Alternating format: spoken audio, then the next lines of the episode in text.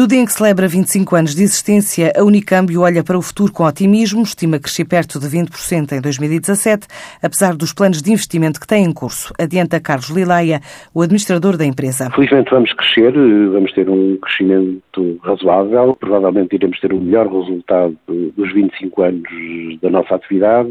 Digamos que estamos a ver a nossa atividade com algum otimismo, para o qual muito tem contribuído o turismo e a forte implantação que a Unicâmbio tem em zonas de atividade turística, como seja o Algarve, a Madeira, a região de Lisboa e o Porto.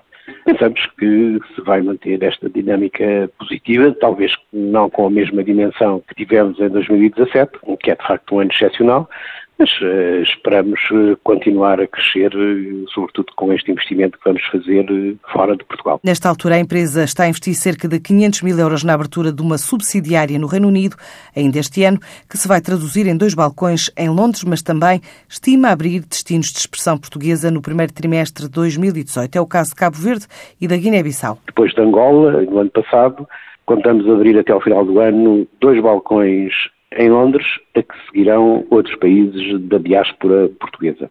Já temos a empresa constituída em Londres, Estamos neste momento já a acertar os últimos pormenores, temos as localizações definidas no centro de Londres e contamos abrir até ao final do ano, uma vez que, como disse, a própria empresa já está constituída em Inglaterra, uma empresa que se chama também Unicâmbio e é detida a 100% pela Unicâmbio.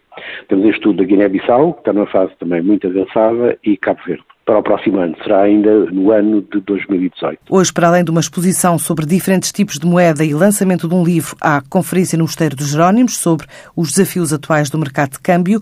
Inclui o debate sobre o futuro das moedas e um concerto. Temos uh, três momentos muito importantes. Um sobre os desafios atuais do mercado de câmbios.